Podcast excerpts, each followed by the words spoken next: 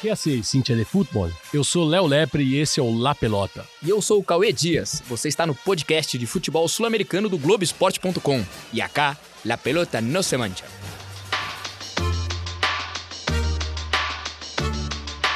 Yo me equivoqué y pagué. Pero. La pelota no, la pelota no se mancha. Abreu tiró.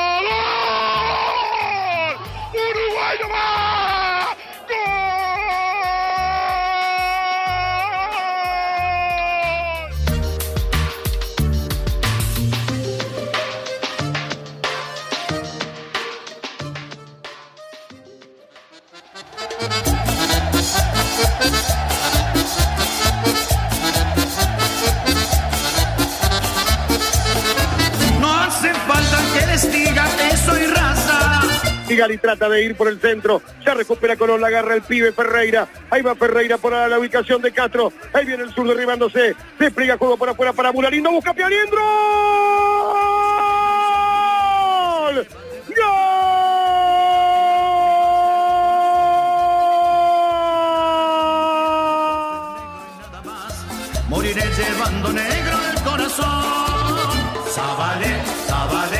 Colón va a ser campeón por primera vez en su historia. Pasaron 116 años, la puta madre, y finalmente lo va a lograr. Pelotazo largo, no va a llegar Copetti. Va a tratar de alcanzar Lovera, ¿qué importa ya? Va a sacar Piovi. Terminalo, Pitana, ¿para qué más? Vamos a llegar a los 46. Esto es una verdadera y auténtica locura, Castillo.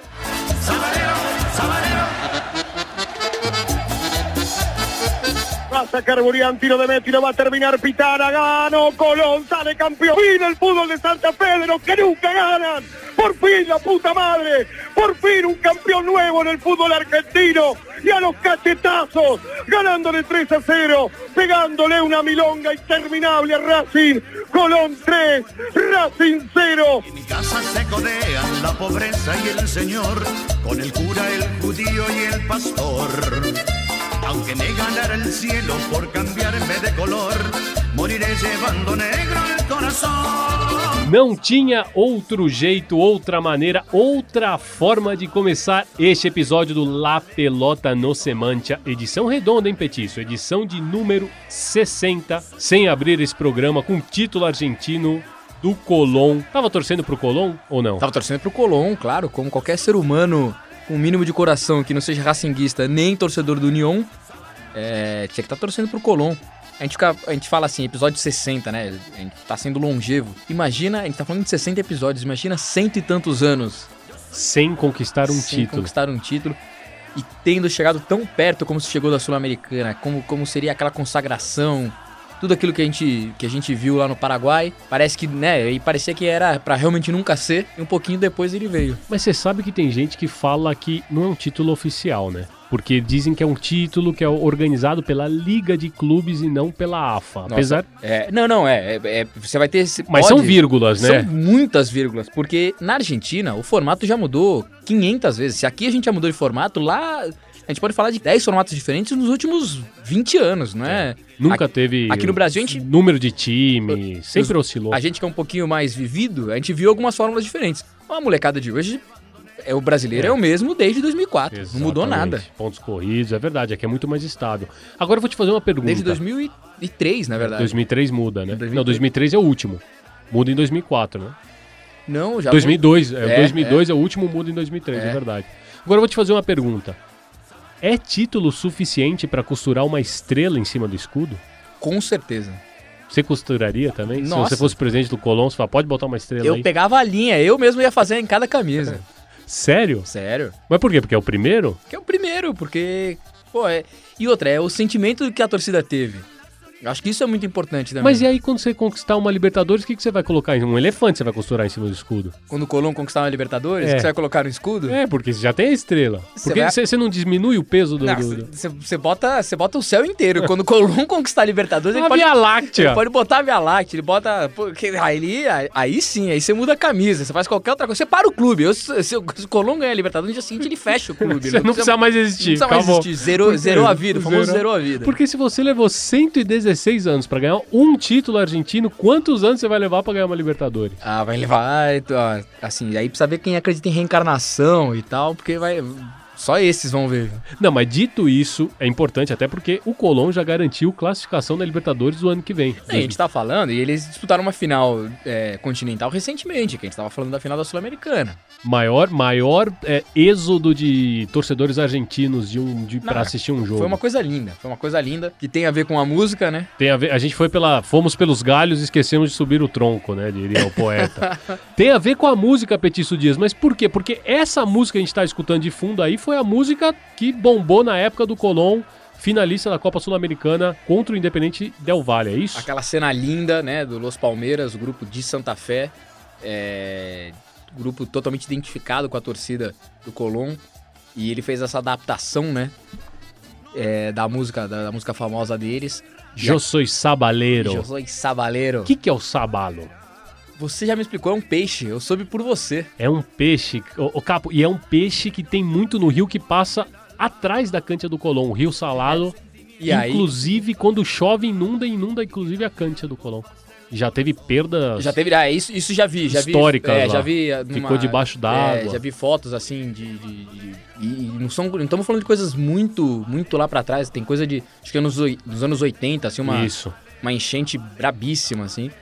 E mas descobri com você que era o sabalo. Que era o sabalo. Mas E ainda é- não experimentei, tá? Você tem essa dívida. Eu fiquei, eu fiquei na dúvida se o sabalo pra gente é o robalo, aquele peixe. Ah, isso aí a gente vai, isso aí a gente vai contar com a ajuda aqui de um Da, da, da- da faculdade universal, né? é, aquela que salva todos. Eu não sei, eu fiquei. Eu até procurei, eu fui procurar, mas será que o sabalo é o robalo? Eu não sei se é o robalo, não sei. Também nunca experimentei o sabalo. Eu sei que o Colón, depois de 116 anos, conquistou o primeiro título dele e, para felicidade geral de todos os torcedores do Colón e de quem não torcia pro Racing e pro Union, o Colón de Santa Fé foi campeão argentino ao som de Eu Sou Sabaleiro. É o robalo ou não é o robalo? Vou responder no final do programa, que é pra quem tá em dúvida ir até o final com a gente. Entendi, é uma técnica, é a técnica do, do para, para, para, para, para, para. Exato. Popularizada por ele, JK. Capô, você sabia que na verdade essa música José Sabaleiro, como você disse, ela é uma adaptação de uma música original. A original diz El Parrandeiro. E o que, que é o parrandeiro? Ah, esse aí eu já, já, sei, já sei mais quem é, né? Esse é aquele Você é, festeiro. par- você é parrandeiro, né? Eu tive, tive meus foi? momentos, tive meus momentos tal, mas não, agora não, né? Agora já não, não, agu- não aguento mais isso aí não. Mas o parrandeiro é aquele lá que curte a farra, né? Ou o farrista, né? E é boa a música, né? É muito boa, é muito boa. Eu- É, podia, qualquer, qualquer, qualquer elemento que você colocar ali vai funcionar. Funciona. Sabaleiro, parrendeiro, é, parrideiro, o que você colocar ali funciona porque a música é muito boa. Pibe, sobe o som no parrandeiro então, pra gente escutar um pouquinho.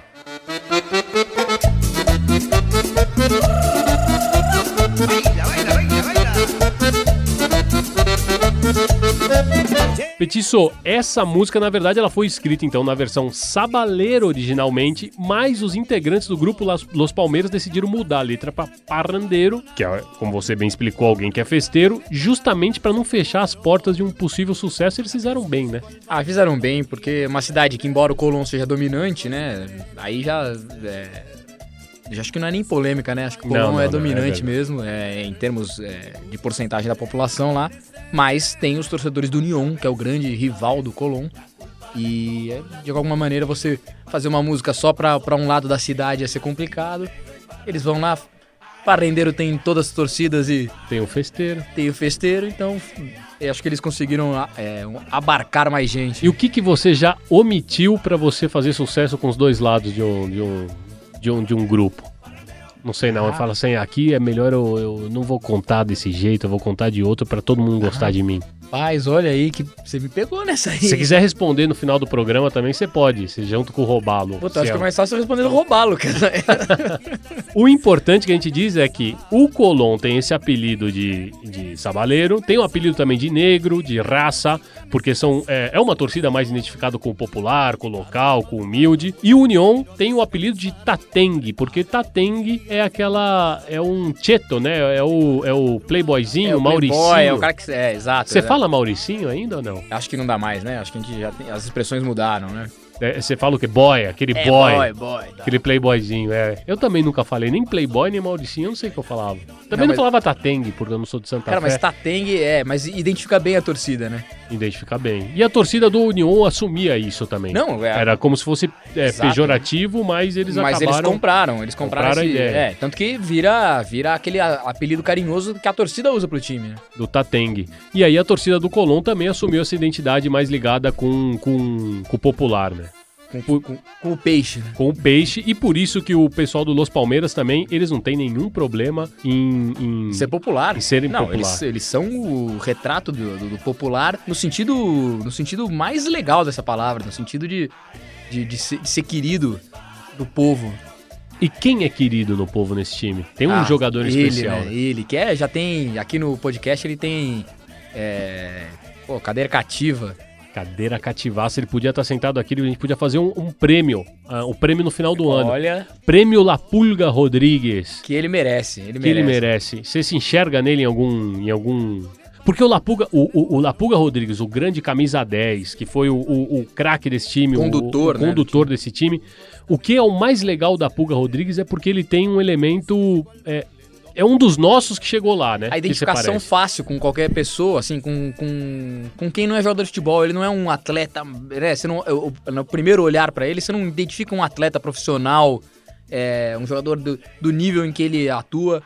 E primeiro pelo físico e, e, assim pelo jeito, né? Por toda, por, ele não tem amarra, mas ele joga muita Joga bola. muita bola. E é impressionante como a cada jogo dele você consegue. é, ele é um homem highlight, assim, né? De você, desculpe usar o anglicismo aqui, mas ele é o homem de melhores momentos, assim. Ele toda hora, todo jogo ele consegue um canho diferente. É um gol, é uma batida de falta que você não É acredita. um gol de cobertura que ele chuta de três dedos. É impressionante a variedade, o arsenal que ele tem. E ele não tem o, o porte físico de um jogador profissional, ele não parece ter, ele não tem, é, ele não tem é, os abdominais do Cristiano Não, Ronaldo, eu- é, ele não tem. Até ele ficar famoso aqui, se ele chegasse num hotel e preenchesse jogador de futebol, o cara ria dele. Exatamente. E o, o que é mais importante dizer é que assim, ele é o homem, o jogador que ele é, sem nunca ter passado por um clube da- de Buenos Aires, Sim, né? sim. Ele foi um jogador que fez a, construiu a carreira dele toda no interior, em Tucumã, no Atlético Tucumã, onde ele teve o grande sucesso. E você sabia que ele é torcedor do San Martín de Tucumã, justamente do Não, rival? do rival. Ele é o Ezequiel Fernandes Murs, que a gente vai ler daqui a pouco um trechinho de um texto que ele escreveu de um perfil. Ele Aliás, revela essa inconfidência aí. Juntamos aqui dois grandes personagens desse, desse podcast também, né? La Pulga e Ezequiel Fernandes Ezequiel que é- Fernandes. Que é um Porque estão a super par a par com a gente, né? Então, para a par com a gente. Estão mais ou menos. eu tenho a aí. mesma altura do, do La Pulga e você. E eu tenho a o branco pena- dos olhos do. É, você do tem a mesma pena do- do Ezequiel. Fernandes Moura. Capô, olha só então, já que a gente entrou nisso, como o Ezequiel Fernandes Moura definiu o Lapulga Rodrigues na revista digital Anfíbia. Abre aspas pro Ezequiel. Quem, exceto os torcedores do Racing, evidentemente não queria que o Colón e o Pulga festejassem na sexta-feira passada. Quem não se alegrou com seu futebol descompromissado? Como não se sentir um pouquinho representado com esse jogador baixinho, sem os peitorais de Cristiano Ronaldo, nosso PR7 um pouco mais lento e com um sorriso de jogador de várzea? Pedi a César Carignano, ex-jogador do Colón, entre tantos outros clubes, hoje um jornalista e escritor, que definisse o craque. Abre aspas então para o César. Pulga, ele me escreveu, é uma reivindicação em si mesmo. Reivindica a várzea, o drible, a arte de enganar e o desfrute, fecha aspas. Carigano diz que Pulga Rodrigues reivindica o que é velocidade no futebol e o que é jogar nesses tempos mais atléticos. Pulga é poesia pura, afirma. Fecha aspas. Bonito, né? É isso. Bonito, e é isso, é que ele tava falando. Ele é. Ele, ele vai buscar, ele resgata coisas que é, talvez fiquem naquele imaginário mais antigo do futebol. É, ele parece ser. Ele parece ser um cara do- de outra época jogando hoje. Lapuga Rodrigues, que nem dá mais pra sonhar com ele aqui no futebol brasileiro, porque já também já tá velho, né? Já Não, é, é, eu acho que seria um pecado tirá-lo agora de lá onde ele se. É Onde um ele, patrimônio. onde ele é um patrimônio e talvez pra chegar aqui, talvez gere aquela decepção. É um, é um cara pra gente admirar lá. Exatamente. né? É um cara que dá certo lá, que funciona lá. É uma espécie que. O único clube. não vou dizer grande porque é injusto com o Tucumã e também seria injusto com o Colón, mas Mas eles De- não estão ouvindo, pode falar. é o Nils, né? Ele só jogou no Nils É. de jogo de clube importante mesmo, assim, né? O resto. E- mas- E foi e não- convocado na seleção do Maradona, porque o Maradona também convocou todo mundo, né? ele convocava o Tino Garcê porque ele sonhava que o Tino Garcê tava no título mundial dele. Ele é maluquinho de tudo. E, não, e pra ele, imagina, o Lapuga representa muito pra ele também, né? Dessa coisa do potreiro, da, da- acho que tinha muito disso, de uma identificação. Do jogador popular. É, é. E você sabe que aí eu vou entrar numa. Eu acho que o Pulga cobrou mais importância como jogador popular quando o Tevez. Porque teve. Quando a Argentina aprova o imposto sobre as grandes fortunas, né? As grandes riquezas. E o Tevez ele entra com uma medida cautelar para preservar o patrimônio, Patrimônio dele. dele. E aí diziam: ah, esse é o jogador do povo. E aí, justamente, não que o Pulga Rodrigues fizesse qualquer coisa para roubar esse, E esse é zero papel. dele, né? É Ele zero a dele consegue, exato. mas era o momento que ele tava com maior relevância, que ele tava jogando melhor futebol e imediatamente todas as, as miradas, todos os olhares se voltaram pra ele, porque ele tava jogando demais, o Tevez tinha tido aquela atitude de quem quer concentrar o seu patrimônio, que também não tá errado, que é o direito É, dele. mas eu acho que ali foi muito é, contra a imagem que o Tevez construiu do jogador do Forte Apache, do jogador que, que andava, que não esqueceu a origem, que ia lá no, no- no bairro pesado de raiz dele. Essa atitude do Tevez foi muito contrária à história que ele tinha construído, enfim, ao personagem que foi construído, né? É. E o Tevez, é, não só no Forte Apache, mas também em outras é, zonas carenciadas de Buenos Aires, ele construiu diversos Ele tem, campinhos ele de tem. futebol, ele, ele tem um trabalho social muito importante, né? Não, Tevez. isso não desmerece. É, Eu digo, por isso que eu tô falando mais da atitude vai mais contra a, a imagem que se criou do que, do que contra o que ele realmente faz, porque ele realmente ajuda. como também ajuda o Pulga Rodrigues.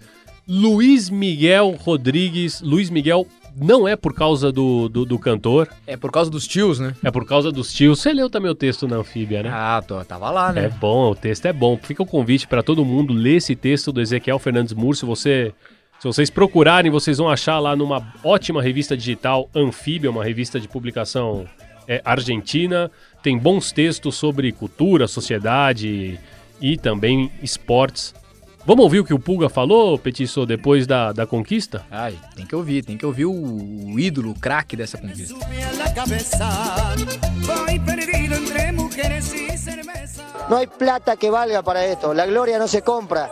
La gloria no se compra. Hay que festejarlo de esa forma. No hay plata que compre esta felicidad. Esta felicidad que va a recibir la ciudad de Santa Fe, no hay plata que compre. Tá aí, La Pulga Rodrigues falando, representando o torcedor, né? Falando que não tem dinheiro que compre essa festa, né? E a pergunta que você me fez sobre a estrela sabe que ele cobra o presidente, né? Acaba o jogo, tá, a festa tá rolando ainda e ele fala pro presidente: O que eu te falei que ia, que ia acontecer? Falei que ia, ser campeão aqui, Verdade. não ia? Agora você É vai botar uma estrela aqui nesse, nesse, nesse escudo. Aí, o, o homem mudou até o escudo do Colón, velho. Ele botou, ele botou a estrela e ele cobrou o presidente. E sabe qual é a vantagem? Pra fazer uma estátua dele precisa de pouco material. Precisa ser pouco material. E não precisa nem ser de material nobre, não, porque eu acho que nem ele queria. Nem ele, vai, nem ele vai querer. La Pulga Rodrigues, senhores, um tremendo jogador de futebol, um jogador de futebol que não parece desses tempos, um jogador de outros tempos.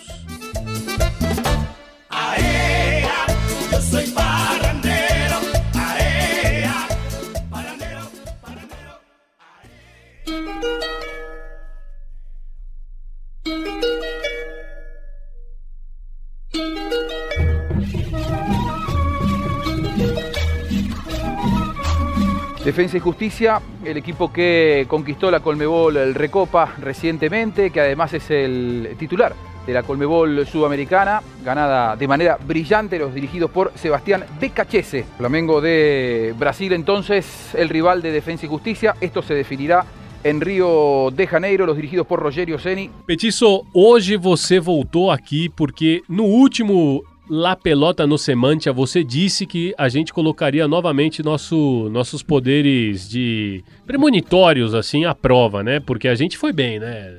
Na- fase de grupos. Foi, al- Passamos. alguns clubistas vão dizer que não, mas a gente foi bem. E você quer se arriscar? Você quer entrar nessa mesmo? Quer se arriscar nos duelos de oitavas de final? Tô pronto. Tá pronto? Se você tá pronto, vamos só repassar. Eu passo os quatro primeiros jogos aqui dos duelos das oitavas e você pode seguir nos outros. Vamos Ó, lá. Defensa e Justiça e Flamengo, Boca Juniors e Atlético Mineiro, Universidade Católica e Palmeiras, Cerro Portenho e Fluminense. Depois, Vélez Sarsfield e Barcelona, do Equador. São Paulo contra Racing. River Plate contra Argentino Júnior. E o Olímpia enfrenta o Internacional. Então, curto seco, Defensa e Justiça e Flamengo. Flamengo. Boca Juniors e Atlético Mineiro. Atlético, né? Universidade Católica e Palmeiras. Palmeiras, apesar do susto que ele tem levado. Cerro Portenho e Fluminense. Ah, Fluminense, Fluminense. Vélez Sárcio e Barcelona. Ah, esse aí você pode, esse aí você pode, você não tá se comprometendo com ninguém, né? Não, vamos Barcelona, que a gente tá indo muito mainstream até agora. A gente tá indo muito mainstream. Tá, São Paulo contra Racing. São Paulo. Também acho que vai passar. River Plate Argentino Júnior. River recuperado, todo mundo já de pulmão cheio. Vai ficar ruim pro Argentino Júnior. River Plate passa. E aí eu te pergunto, Olímpia contra Internacional. Ah, Internacional, sem sombra de dúvida. então avançamos todos os brasileiros. Avançamos, todos os brasileiros. Agora vamos tentar dar uma justificada, vai. Vamos lá. É, por que o Flamengo e não o Defensa e Justiça, já que você votou? Pelo poderio do Flamengo. O Flamengo tem um poderio hoje de elenco que é, ele, a princípio, ele para mim entra favorito em qualquer duelo aqui. Exceto contra o River Plate, que talvez ele tenha que é, dividir um pouco isso, ou talvez até Atlético Mineiro, que tem um elenco nesse nível. Uhum. Mas contra todos os outros, num primeiro olhar, o Flamengo vai, vai leva vantagem. Embora a gente saiba que o Defensa e Justiça Concordo. e Justiça é, seja um clube muito. seja um time complicado. Claro, o eu- Palmeiras viu isso na pele. Exato, eu acho que o Defensa e Justiça endureceria muito mais para um Fluminense, Não, aí. para um, aí- pra um Palmeiras, não, para outros times pa- para um São Paulo. Pra outros times brasileiros aqui, talvez ele. A gente até arriscasse um defensa aí em relação Mas a contra o Flamengo eu acho difícil É. endurecer, mas pode acontecer. Pode acontecer, pode acontecer. O Flamengo Sabe. foi eliminado por um Racing pior, menos. menos é, como dizer, menos Glamouroso. ajeitado e menos. Não, e menos ajeitado que o próprio defensa.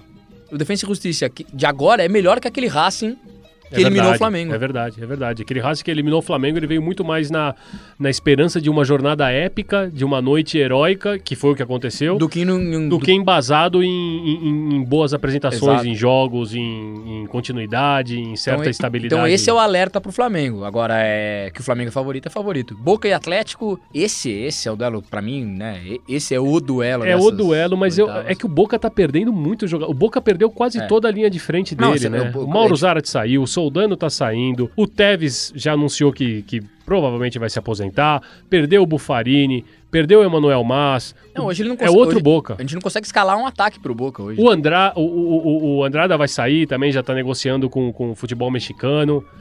É outro time. É outro time. é, e acho que perde, assim, pode ser que daqui a pouco venham reforços. A gente tem aí um período de quase de mais de um mês aí até a disputa desses jogos. Então imagino que o Boca vai, vai se reforçar. O Boca tá. é, não, não vive uma grande crise econômica, então imagi- imagino que vai buscar reforços. Mas hoje, hoje realmente tá muito abaixo, assim, tá bem abaixo do Atlético. Mas é um time que começa do zero, né? Católica e Palmeiras. O Palmeiras, na Libertadores, tem sido muito sólido. Tem atuado bem, tem sabido como, como lidar. Mas o que aconteceu agora na Copa do Brasil recentemente Deixa um, um grande ponto de É. deixa interrogação. um grande ponto né? de interrogação. Que o, o Palmeiras tem variado um pouco. Tem variado mais do que variou ano passado. Ele tem sido menos regular. Então isso abre um ponto de interrogação. A Católica, a gente já muitas vezes apostou a favor dela pelo sucesso local e Continental não repetia. É, Esse ano ela conseguiu. É um time que tá vindo de menos a mais, né? Um time É, que tá crescendo. exato, tá E crescendo. com um detalhe importante: a diferença do, do campeonato argentino e do campeonato paraguaio, o campeonato chileno não para. Eles, tão, eles vão chegar em atividade. Eles estão chegando. E o campeonato equatoriano também ele para por 15 dias. Aí ele vai ter uma Copa que eles criaram lá só para manter os, os times em em atividade, Mas vão chegar já não com a mesma carga de jogos. O campeonato chileno não. E a Católica entra como favorita pro tetracampeonato, como inclusive já tá acontecendo. Então eu- é, é, é para se abrir o olho. É pra se abrir o olho, Gustavo não, sem Pochet tá começando a encaixar o trabalho. Sem aí. dúvida, sem dúvida. Eu acho que aqui eu acho que pode complicar um pouco a vida pro Palmeiras, viu? É, é, quando foi o sorteio, talvez a gente, num, talvez Num- num- num primeiro olhar não não assustasse. tivesse essa projeção. Mas é, mas é, é um jogo que pode complicar. Assim como o Cerro e o Fluminense, o Fluminense é, conseguiu uma jornada bem bonita dentro dessa Libertadores e tem sido sólido, tem sido consistente até nas eliminações, até na re- recente eliminação do, do Bragantino na Copa do Brasil, né? Vem mostrando um trabalho. O Roger parece que começa. É a grande campanha brasileira nessa Libertadores até aqui.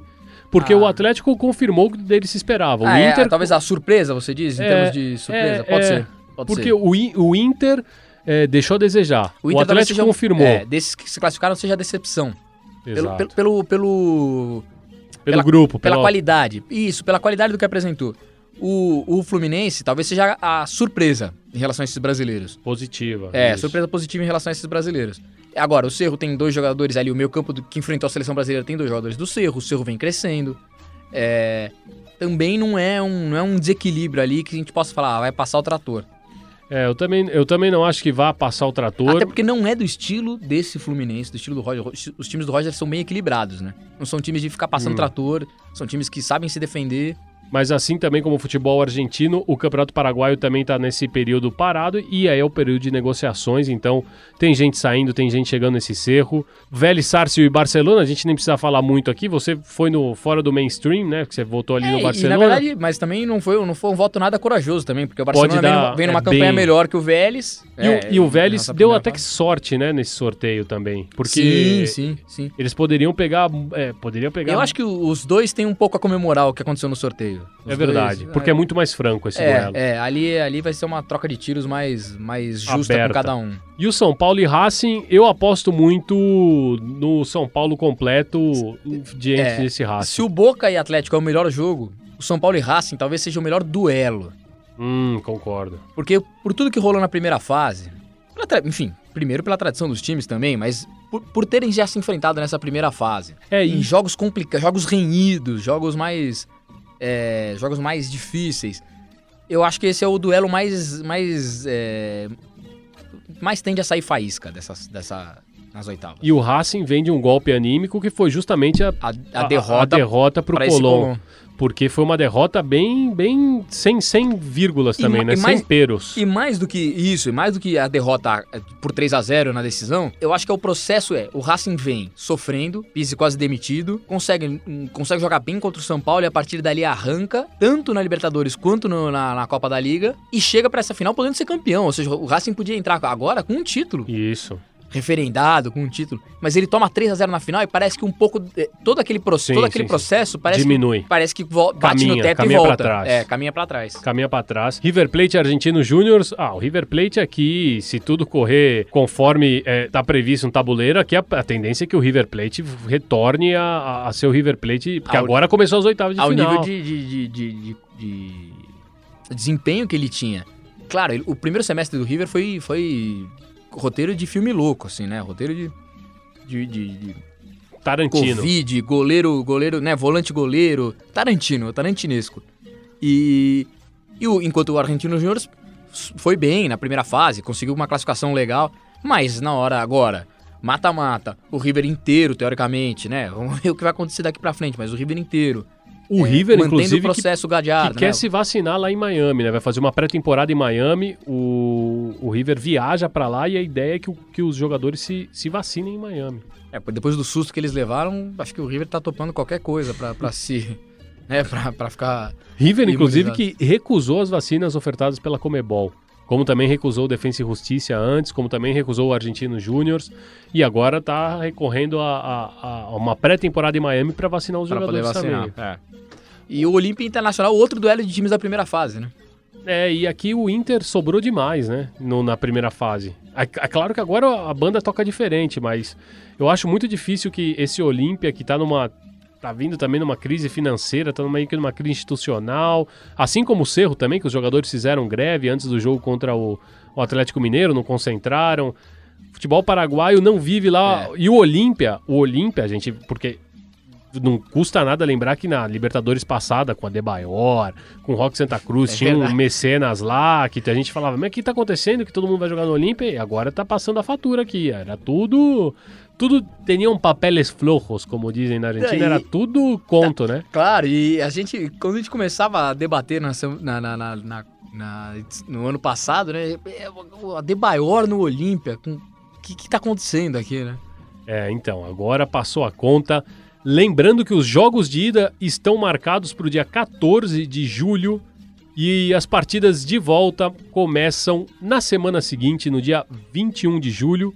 Podem cobrar o petiço, que ele sabe o que ele tá falando e quem já pode até já pode até sair comemorando então as torcidas brasileiras segundo ele. É isso, né? É isso, e assim, aí a gente vai ter alguns duelos brasileiros nas quartas de final, segundo a previsão que você fez aí. Enfim, mas vamos olhar isso mais pra frente. Mais para frente a gente volta então para errar de novo, né? Exato. Petiço, passaram mais duas rodadas de eliminatórias para a Copa do Mundo do Catar e aí eu quero saber suas impressões gerais. O que, que você sentiu dessa sétima e oitava rodada? Lembrando que a rodada de número 5 e 6 foram adiadas na época por conta da pandemia e ainda não foram disputados. A gente tem seis jogos disputados então nas eliminatórias. Primeira, primeira coisa, assim, o Brasil, pelo Brasil sobra demais, né? A gente, é, o torcedor brasileiro tem motivos para estar é, mascarado em relação ao resto dos, dos países da América do Sul. Outra coisa que, que para mim ficou mais. É, apareceu, acho que o Uruguai é, perde um pouco de tração ali. Eu acho que precisa. É, pô, longe de mim querer criticar uma entidade como o Maestro Tavares, mas precisa achar um jeito ali. Tem qualidade, tem, tem time para mais do que tá fazendo e, e, tem e não tem conseguido colocar isso em campo. Para mim, o Uruguai vem como decepção. Argentina com, dois empates nessas, nessas duas rodadas, claro que tinha uma expectativa maior. Mas a gente, tá, a gente tá vendo, a Argentina tem uma, um elenco razoável ali, razoável para bom, bom, mas ela não, ela não é um elenco para sobrar. E tá em segundo lugar, tá para mim tá fazendo um pouco o papel que eu esperava da, da Argentina. É, então, para mim talvez essa decepção esteja no Uruguai. Uruguai. É, o, eu vou te dizer o que me, o que me decepciona e também é com o Uruguai, é porque é o seguinte, quando a gente olha Brasil, tudo realmente está sobrando. A Argentina, a gente vê uma, um, um, recâmbio. As peças estão. Você já tem um Paredes, que você sabe que está num outro ciclo mundialista. Você tem o Rodrigo Depou, você tem o Pezela, você tem o Martinez Quarta, você tem o Tagliafico, você tem. São todos jogadores novos. E tem um olhar. Tem um olhar. Tem um olhar. Você tem o Lautaro Martinez. Quando você olha é, numa, numa coluna de um time, até comentei isso é, no, no, no redação. Por exemplo, quando você olha numa coluna de um time, a coluna vertebral, camisa 1, camisa 2, vamos, zagueiro central. Sim. Camisa 5, o meio-campo, uhum. volante, uhum. contenção. E o 9. Então você tem na Argentina é, o Emiliano Martinez, que se machucou, mas provavelmente é um goleiro de Copa, jogador novo. Você tem o 2 ali, que pode ser o Martinez Quarta ou o, o, o, Romero, que estreou com gol. Você tem o 5, que é o, o, Paredes. E você tem o 9, que é o Lautaro. É o Lautaro. São todos jogadores que têm aí, no Não. mínimo, três Copa do Mundo que mais. capaz de jogarem a Copa da Argentina em 30. Exatamente, exatamente. Então é um ciclo completamente renovado. Quando você olha é, o, o, Uruguai, o Muslera vai, vai, vai encostar, mas você já tem o Sérgio Rocher, que é um ótimo que tá goleiro tá nacional, bem. que está aparecendo bem. Aí você já tem o Rosema, que, que já vai... Que vai Godinho, guiar esse processo. Vai guiar o processo. Como o Ronald Araújo, como... Exatamente. Você tem o 5, você tem o Bittencourt, o Valverde. Na no, no 9 você tem o Álvaro Martinez, você tem o Maxi Gomes, você tem o Facundo Torres, tem o Giovanni Gonzalez, são na lateral direita. Você tem uma renovação. Só que o problema é que esses garotos do Uruguai ainda não encaixaram como já encaixou os garotos da Argentina. É, então, mas aí, eu, na verdade, minha, eu acho que eu vou aí discordar de você, porque a minha crítica é, eu acho que o Uruguai pode ser melhor agora. Porque o Uruguai, ele tem que aproveitar a, a pequena intersecção entre o, os, os bons meios-campistas novos que ele tem e a dupla de ataque fenomenal que, que, que vai acabar. Vai acabar. Entendeu? Então eu acho. Eu, agora é a hora que eu queria ver o Uruguai jogar. Porque você, o Betancourt já tá há algum tempo jogando na Europa. O Valverde é titular também, do Real Madrid, o titular, mas sim, um jogador é, muito atuante no Real Madrid. É, você tem. Putz, você tem Vecino, você tem. É, Torreira, Facundo Torres, o garoto Facundo Torres. É, é, que Facundo, beleza, vai um pouco mais pra frente, mas eu digo, tem caras que. Ah, no meio, você diz. E isso, okay. tem caras que deviam estar tá jogando agora que, que já, já tinham que estar num nível na seleção uruguaia melhor agora, e aproveitando essa boa camada de, de meio-campistas junto com aquela dupla de ataque fenomenal, Cavani e Soares. Agora é a hora pro Uruguai, para mim. Agora hum. é a hora do Uruguai conseguir as coisas. É, é, é. Porque, ele, porque depois pode, por mais que se desenvolvam, por mais que essas, esses, esses jogadores é, desabrochem, dificilmente você vai conseguir juntar dois caras no nível de Cavani e Soares de novo. Não, não, não, não. Isso é, Eles não é, pintam para isso. Não acontece. Eles não pintam para isso. Então, agora é hora de você unir a qualidade da frente com esse meio-campo que esse meio-campo vai durar mais, mas a frente não. Não vai durar, mas assim, você tem, é tem, tem eu... o Canário, você tem o Álvaro Martinez, né, que é o, o, é o, garoto do Penharol também, que é um baita jogador que tá esperando a chance dele. Tem o Canóbio também, que tá, que tá bem no Penharol. Você tem, que óbvio que não são jogadores do nível do Cavani e nem do Soares, por isso que realmente me decepciona o Uruguai. É esse que é o ponto. Tem que ser agora. A Argentina, você entende, claro, tem o Messi, perfeito. É, é, também a Argentina é, é, um pouco agora pelo, pelo Messi, mas você vê um trabalho é, e, e, outra, a Argentina. De renovação. Vai, a Argentina vai manter o seu nível. O Lautaro Martins vai atingir um nível que, óbvio, que não é o do Messi, mas vai ser um cara, vai ser um cara decisivo muitas Sim. vezes. Você, você tem um pouco, você consegue ver a Argentina sobrevivendo melhora isso? O do Uruguai é agora. É agora. E aí é nesse processo que eu te digo, porque então a gente consegue, eu pelo menos, não sei se você compartilha disso, mas eu consigo enxergar dois processos de recâmbio, de, de, de transformações e de renovação nessas duas seleções que me deixam até com bom, boas expectativas para um futuro próximo, para dois, três ciclos de Copa do dois ciclos de Copa do Mundo pelo menos, Sim. tanto para Argentina quanto para Uruguai. Só que quando a gente pensa no Chile, é totalmente o Não, contrário. aí é- Você tem Cláudio Bravo, Gary Medel, Vidal, Alexis Sanches, jogadores que estão no último ciclo é. de Copa do Mundo e você não tem recâmbio para essas peças. Não com a qualidade, você não tem, você não vê qualidade nessa troca. Não, o Chile, o Chile acho que vai passar um, vai passar um período aí daqui pra frente na, na- em torneios elimina, em eliminatórias de Copa América, acho que ele vai passar um período de, de coadjuvante assim por, um- por algum tempinho aí. E me, e me não me surpreende a posição do Equador, não me surpreende para nada, porque eu acho realmente hoje que hoje é a terceira melhor seleção Você da América que é a terceira mesmo? Eu acho que a terceira e, e- a- é que a Colômbia patinou demais. Que eu falar, você acha que hoje é superior ao Uruguai e Colômbia mesmo? Eu acho que o trabalho tá muito mais bem encaminhado hoje. Não sei se tem mais time, mas joga mais bola. Tá. Joga mais bola. Tá. Não sei se tem mais time, mas joga mais bola. Tá. Quando precisa colocar. Era um time que começou a ser muito moldado com jogadores basicamente da LDU. Agora já tem muitos jogadores do Barcelona, tem alguns da LDU, alguns do Emelec, mas tem muito jogador que, que joga no estrangeiro, que são basicamente o time titular dele, da- do, do Equador. Eu acho que é um bom time, sim. Patinou, perdeu. Na última rodada, perdeu pro Peru em casa. E o Peru, último colocado dessas eliminatórias, que me deixa muito triste porque não tem torcida mais fanática que a torcida peruana pela seleção. Que- é, que goste de sua seleção Que mais do de que sua seleção. mais do que as- eles eles realmente torcem muito, é, é uma é, a gente vê é, aqui no Brasil também, os clubes né, são preponderantes no amor do torcedor. Lá na torcida peruana, ela realmente torce muito pelo país. Te surpreendeu alguma, de alguma forma o empate que a Argentina levou no, no, no finalzinho, na última bola do jogo contra a Colômbia? Ah, me surpreendeu por, por como foi, né? Uma perda na, da saída de bola aqui, depois e, e- enfim, no final do jogo, em vez de isolar uma bola, perdeu, me surpreendeu por, por isso. O time da Colômbia, eu acho que ele também tem um processo aí que vai fazer o time durar mais tempo. Eu acho que o time da Tem, Colômbia também tem. tem, duração pra mais. Na verdade, ele já, é, ele já tá sendo trocado, ele já tá sendo. Sim, E eu acho que esse processo vai, vai, vai, vai dar frutos. sim. Tinha lugar pro Rames Rodrigues aí nesse time? Ah, aí eles acham, aí tem que achar. Porque ele não foi convocado. É. Ele esfregou as mãos quando a Argentina abriu 2 a 0 Eu acho até que ficou triste quando a Colômbia empatou. Ah, é quando o Borja fala, não, não, não, não. Não, não, não, não. Sai, sai, sai. Vamos escutar então o sobe-som do segundo gol colombiano, gol que saiu aos 94 minutos, gol de Miguel Ángel Borja, que tem lugar no time do Petiço? Vamos ouvir, vamos ouvir a narração. fica Vamos melhor. ouvir primeiro o relato argentino e depois a narração colombiana para vocês sentirem a diferença no clima. La tiene Muriel, a este no hay que dejarlo patear, viene Muriel, la mete al medio, le pegó, no, le pegó en el brazo, pero la tenía pegado al cuerpo Foy, largala Foy. ¿A dónde va Foy, querido? La domina Uribe, Uribe la cambió para Cuadrado, solo en el área está Borja, viene el centro para él, Borja, gol de Colombia. Gol de Colombia, 48 minutos. Es insólito lo de Argentina, es insólito lo de Foyt. Gol de Colombia, lo empata en el final. Miguel Borja de cabeza a los 49 casi del segundo tiempo. 2 a 2 para la Argentina ante Colombia. Vamos a ver Testiculina, ¿por qué no cuadrado? Puede ser la última del partido, se levanta el testazo al arco. ¡Gol! ¡Gol! ¡Gol! ¡Gol! ¡Gol! ¡Gol! ¡Gol! ¡Gol! ¡De Colombia! ¡Gol de Colombia! ¡Gol de Colombia! ¡Gol de Colombia! Testiculina en estado puro.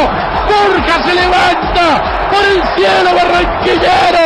Decíamos antes de comenzar el partido que el cielo era el límite. Se levanta entre los centrales. El centro de cuadrado, el mejor del equipo. Y pone el empate clavado. Lo que hiciste frenar argentino. Nos tenías miedo argentino. Lo quisiste poner en el congelador argentino.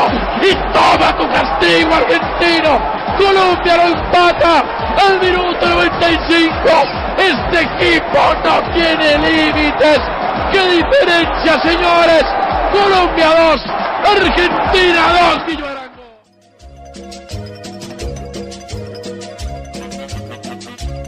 si cantamos un poquito, por favor? Y si saltamos también. Y si saltamos un poquito, por favor?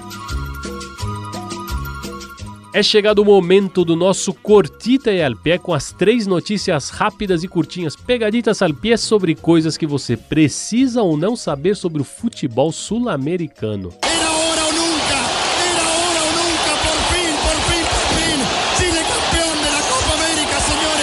No último sábado, a torcida do Colo-Colo festejou o aniversário de 30 anos da primeira e até aqui única conquista da Libertadores por um time chileno. Foi no dia 5 de junho de 91 que o Colo-Colo, então treinado pelo iugoslavo Mirko Josic, o primeiro europeu a levantar a Copa, bateu o Olímpia por 3 a 0 na noite de Santiago. Atención país, por fin gritamos, Colo Colo campeón, Chile campeón, la Libertadores se queda en casa y este grupo de hombres entra por la puerta grande de la casa de la historia, con esa llave que nunca nos permitió abrir el triunfo, el éxito.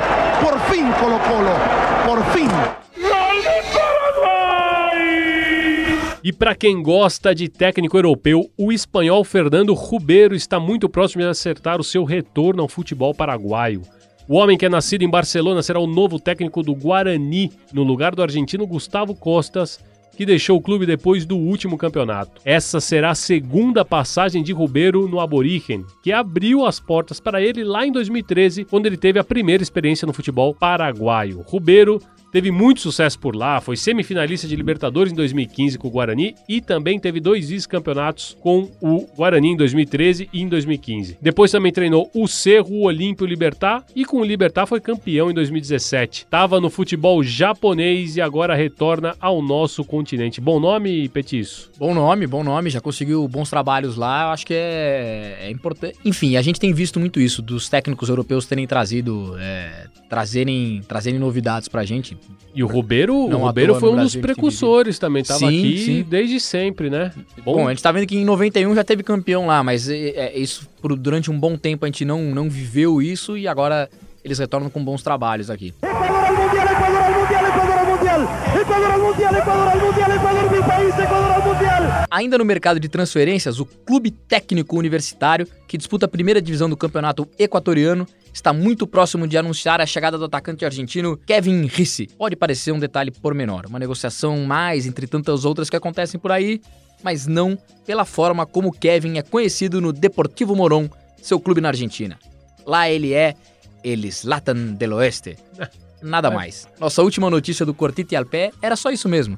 O técnico universitário do Equador está próximo de anunciar como seu Não flamante reforço o Zlatan del Oeste. Meu Deus do céu, como é apelido atrás de apelido, El Zlatan del Oeste. E eu vi a foto dele, não tem nada do Zlatan. Não tem nada, eu fui atrás, né? Fui Não atrás. tem, ele não parece nada, nem no branco dos olhos. Cara, é, tem coisas que ficam, mas, porra, de- deixa ele acreditar, né?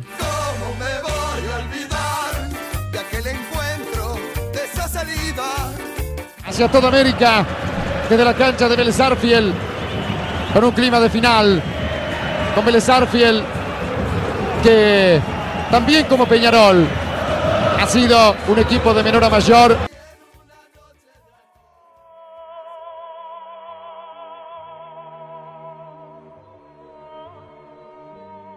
Noite de Buenos Aires, fria como costuma ser todo mês de junho nas duas margens do Rio da Prata. Noite de semifinal de Libertadores, 9 de junho, jogo de volta.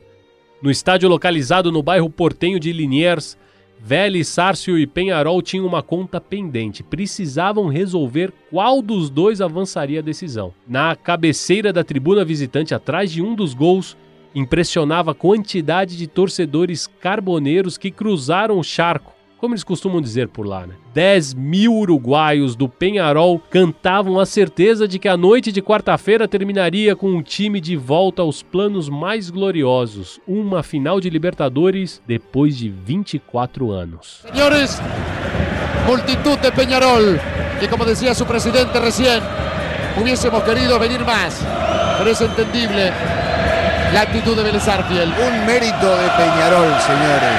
El mérito es haber traído tanta gente. Hace mucho tiempo que en la Argentina no se da un partido internacional con tanta presencia de público extranjero. Aunque Por supuesto, cuesta decirle extranjero a los uruguayos, todos aquellos que tenemos puntos tan cercanos con el Uruguay. Pero es una multitud de hinchas de Peñarol que comparte la cancha con Vélez. Un hecho casi inédito en la Argentina en los últimos tiempos.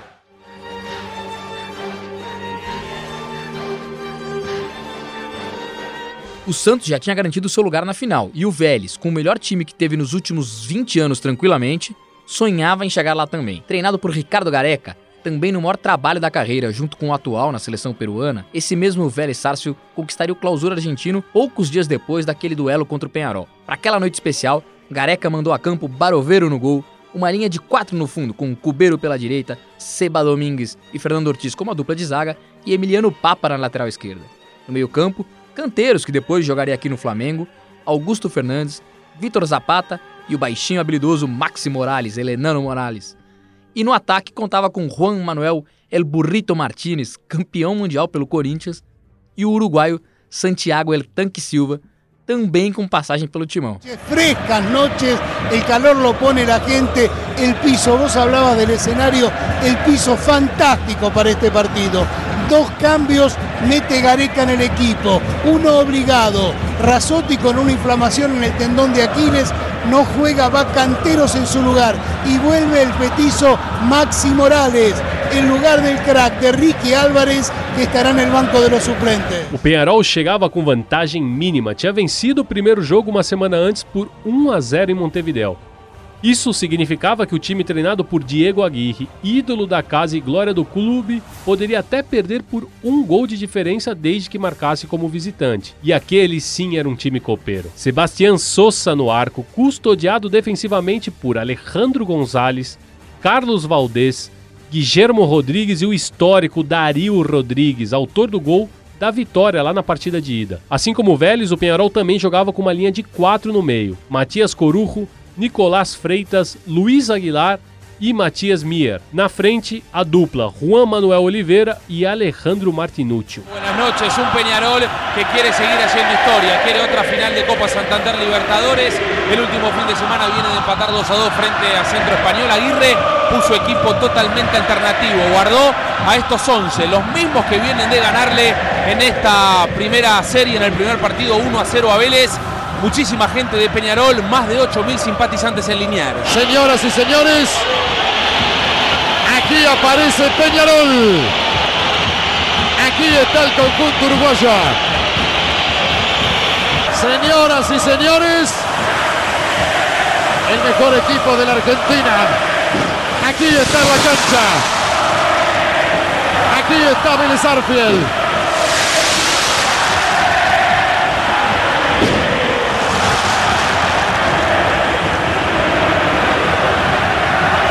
Extraordinário Vélez. O jogo começou do jeito que prometia, com boas chegadas dos dois times. O Penharol assustou primeiro, duas vezes com Martinútil. Mas logo, o Vélez tomou conta da partida e começou a chegar com mais perigo ao gol de Sousa.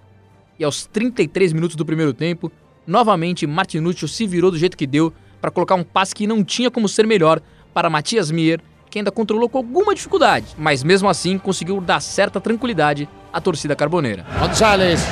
Ortiz que la dejó muerta, Olivera, Martinuccio, sigue el zurdo, ahí está Mier.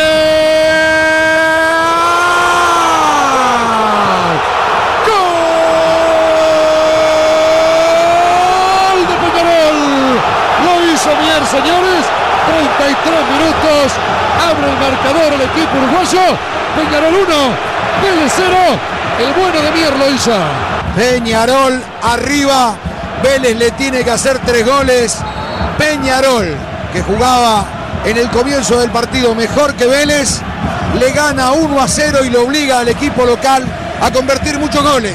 Muitos gols, para ser mais exato, seriam três. O gol do Penharol já não havia mais chance de definição por pênaltis, ainda que justamente um pênalti definiria a vaga na final. Só que isso é assunto pra gente contar daqui a pouco, porque o primeiro tempo não terminaria assim.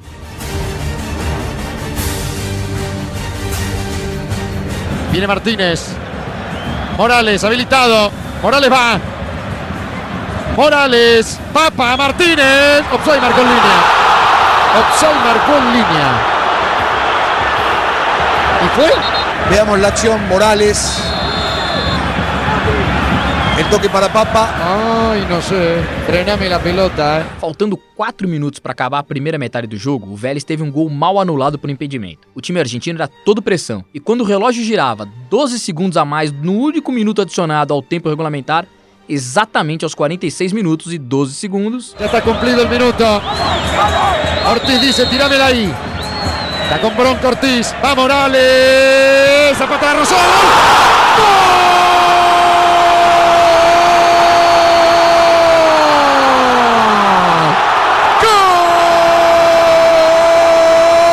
¡Gol de Vélez! Lo hizo Tobio. Señores, 46 minutos. Empata el partido Vélez Arfiel. Entró bien Tobio.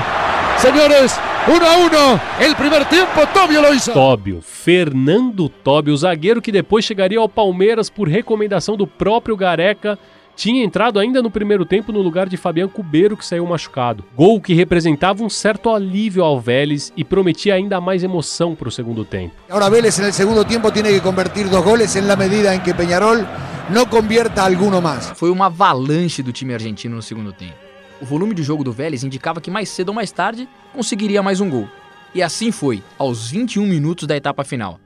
Curiosamente, com o uruguaio Santiago El Tanque Silva, que aproveitou o belo pivô feito por Burrito Martinez e soltou um chute muito potente com a perna esquerda. Augusto lo mete. Ahí está Martínez. Silva. ¡Gol!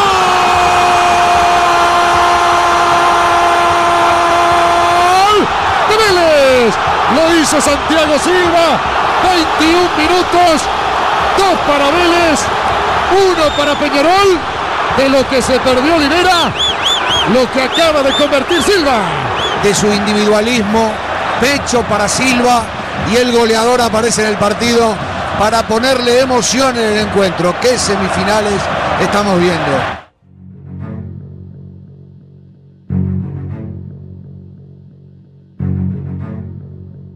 A partir dali, o Vélez tinha 25 minutos mais os acréscimos para marcar um golzinho e confirmar a vaga na final. O Penharol só precisava aguentar, sofrer os 25 minutos mais os acréscimos para confirmar a sua vaga na final. Vélez está a un gol de eliminarlo a Peñarol.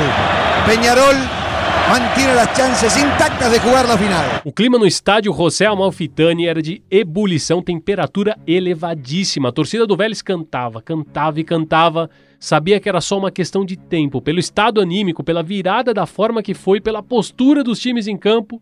A qualquer momento o time conseguiria o gol que precisava. Cantero con Zapata. Está con 10 Vélez. Ahí va Zapata. Zapata. E a chance apareceu.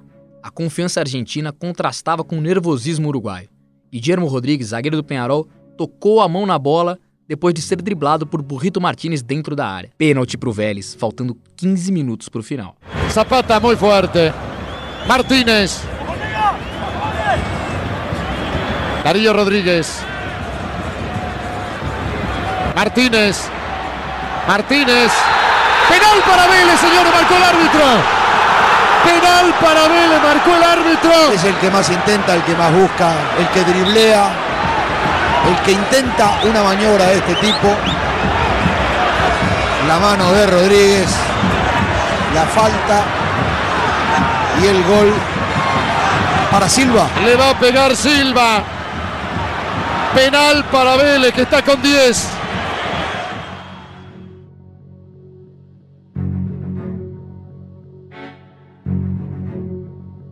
Santiago El Tanque Silva já tinha marcado um, estava jogando bem, a fase era ótima no campeonato local, justamente o uruguaio, com passado no Nacional, foi quem pegou a bola para cobrar aquele pênalti. E aí, acontece algo que acabou marcado na memória dos torcedores do Penharol. Pouco antes da batida, enquanto Silva está com a bola embaixo do braço, esperando que o goleiro Sousa voltasse para o seu lugar, um jogador do Penharol, Juan Manuel Oliveira, se aproxima por trás de El Tanque, chega bem perto e diz qualquer coisa que nunca ninguém descobriu e jamais alguém revelou. E graças à leitura labial e também ao palavrão inconfundível, marca registrada das bandas do Prata, foi a resposta de Silva que ficou para a história.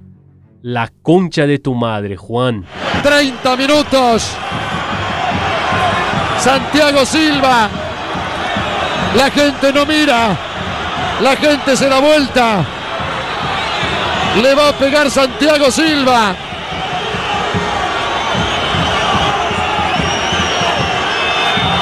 Atención. Ahí va Silva. Ahí va Santiago. Afuera. Se rebaló cuando pateó. Afuera, senhores. Isso mesmo. Santiago Silva apoiou o pé esquerdo ao lado da bola e antes que o outro pé chegasse para dar destino, escorregou e isolou por cima do travessão. Los hinchas no lo pueden creer y Gareca tampoco. El arquero festeja como si lo hubiera atajado. Silva le entra la pelota y en el momento de rematar se resbala y la pelota se le va por arriba. El arquero se había jugado con alma y vida hacia su izquierda. Silva la tiraba, creo que arriba y al medio. No lo pueden creer, no lo pueden creer. Señoras y señores, Un partido lleno de tensión. haya sido en uno o dos años, Banfield y Vélez el mejor jugador del fútbol argentino. Como alguna vez se rebaló allí quién? Palermo. Palermo. Palermo, dos veces, claro. En ese mismo punto penal. Senhoras e senhores, Pouco mudou depois daquilo. O Vélez continuou com todas as suas forças do jeito que podia em cima do Penharol, que também se segurava da forma que era possível. A partida terminou mesmo 2 a 1 pro Vélez, uma classificação muito comemorada e um pênalti que até hoje os torcedores do Vélez ainda não entendem como Silva foi escorregar. Há 10 anos. saca la pelota Sosa, señoras y señores. A la final Peñarol.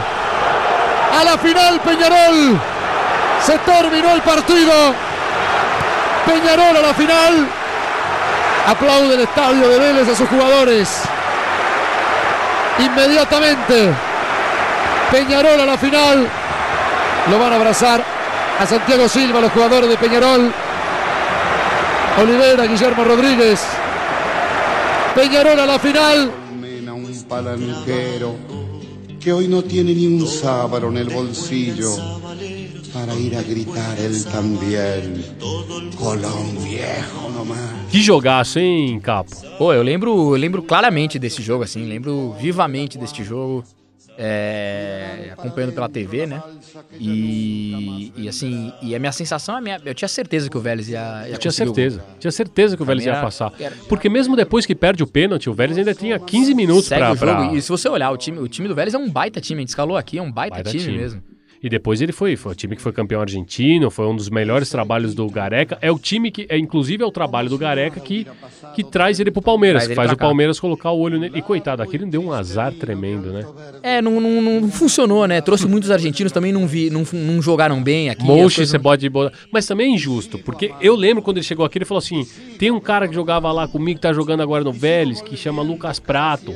Dá pra trazer ele? Toma aí o Mochi. Caramba, velho. É, e assim, e, e também não deram. assim, os jogadores que tinham dado certo com ele lá não deram certo aqui. A gente já O viu Tóbio, né? O Tóbio também. O Tóbio é um baita zagueiro, não deu certo. O baita, não sei, ele é bom. Mas baita, não sei. Mas hein, ó, se a gente olhar esse time, é Emiliano Papa, zague- é, lateral de Copa do Mundo. Cubeiro, é, Cubeiro é um bom histórico jogador, do, do histórico. Vélez. Seba Domingues. Pa- O, o Trapito Baroveiro. Fez história no História River no depois. River. Entendeu? É, canteiros aqui, não foi mal no Flamengo. Augusto Fernandes, jogador também de seleção. É, enfim, Maxi Morales, jogador. Esse, esse fazia diferença ali no meio de campo. E, e, e pra mim, o craque ali era o Burrito. Era o Burrito Martins. Jogava demais, jogava demais. Achei que ele foi. Ele também é outro, que jogava muito lá e aqui no Corinthians, por exemplo, não jogou nada. Não jogou nada, não teve sorte. né? Então é, é, Às vezes não tem encaixe, mas eu, tinha, eu lembro muito desse jogo e tinha certeza que o Vélez ia passar. O Penharol passou por muita disposição. Aí é, por muita vontade. Uruguai não mar. Uruguai no mar. Puro erro. É Porque, puro erro. porque foi isso que levou o Penharol a uma final. E ainda segurou bem, né, no Uruguai. Ainda conseguiu, na final, segurar um pouco o, O Santos. Santos. Mas aqui... a- E depois aqui deu um suador, hein? Deu um final. suador, não foi fácil. Não foi, Não fa foi não, foi, fácil. não foi tranquilo, mas... E fechou, e fechou. Eu vou, eu vou ser. Aí eu tô lembrando dos nossos amigos do Gritemos de Futebol. Mas é. Você perde uma final de visitante, Se você não armar um quilombo. Ah, você tem que armar um quilombo mínimo, Tem que né? ser uma briga. Um Você, você quilombo não pode. mínimo. Você tem, de algum jeito você tem que sujar o título do outro. Depois, né? você, depois você aplaude, faz o que é, mas pelo menos você vai dar um trabalhinho antes, né? Vai dar um tra... O que, que a gente tá escutando aí? Porque parece que a gente tá falando de uma coisa e o som tá vindo de outra. A gente tá escutando Carta Santa Fé, né, Petiço? Exatamente, a gente tá aqui falando de coisas feias e, e tá ouvindo uma música bonita. Mas essa música é um ícone do folclore local, né? De um, de um cantautor argentino, um dos maiores expoentes da cultura sul-americana, Horácio Guarani, um sabaleiro de lei, que compôs essa música durante seu tempo exilado lá em Madrid. E nós nos despedimos de mais uma edição do nosso Copeiro e Peleador. La pelota no se mancha. Lembrando que você encontra o La Pelota no Semantia no ge.globo barra podcasts e também no seu tocador favorito de podcasts na Apple Podcasts, no Google Podcasts, no Pocket Casts e também no Spotify. Assine e siga o nosso programa no seu tocador, porque aí sempre que a gente tiver um episódio novo, ele vai aparecer pra você. O La Pelota tem produção e roteiro do Léo Lepre, a edição primorosa del PIB Bruno Palamin, a curadoria fundamental del Petiço Dias e a coordenação de Rafael Barros e André Amaral. Até a próxima, Petiço. Ah! É, tô devendo. Ah, é verdade. Segundo o Wikipedia, que reúne todo o conhecimento mundial em apenas uma página, Tá. esse peixe aqui no Brasil é o famoso, vamos lá, curimbatá. Ah, já comi muito curimbatá. Rapaz, curimbatá. Frito, curimbatazinho frito com quiabo. E ele conta mais aqui, ele pode ser chamado de papaterra, curibatá, curimatá, curibatá, curimatá ou curimba. Vai terminando, sacurimba. Mas é esse aí, é uma homenagem então aos curimbateiros do Colón. Esse, é por esse título histórico, por esse título que, que emocionou tanta gente. Vamos ali comer um curimbatá, então. Vou ali um curimbatá e já volto. Um abraço! Abraço! Y ya Pedro no asoma más su brazada de tiburón y macho en el quillar. Y después, ahí cerquita nomás, como si nada hubiera pasado desde entonces, un largo y triste vino de alto verde me da una puñalada que me duele en los huesos y en el alma. Y sigo amando, y sigo recordando, y sigo volviendo cada siesta tan lejos. Hace calor aquí, pero es distinto. Mi corazón, mi torpe y porfiado corazón, vuela en la siesta de este domingo tan español y antiguo como un perro triste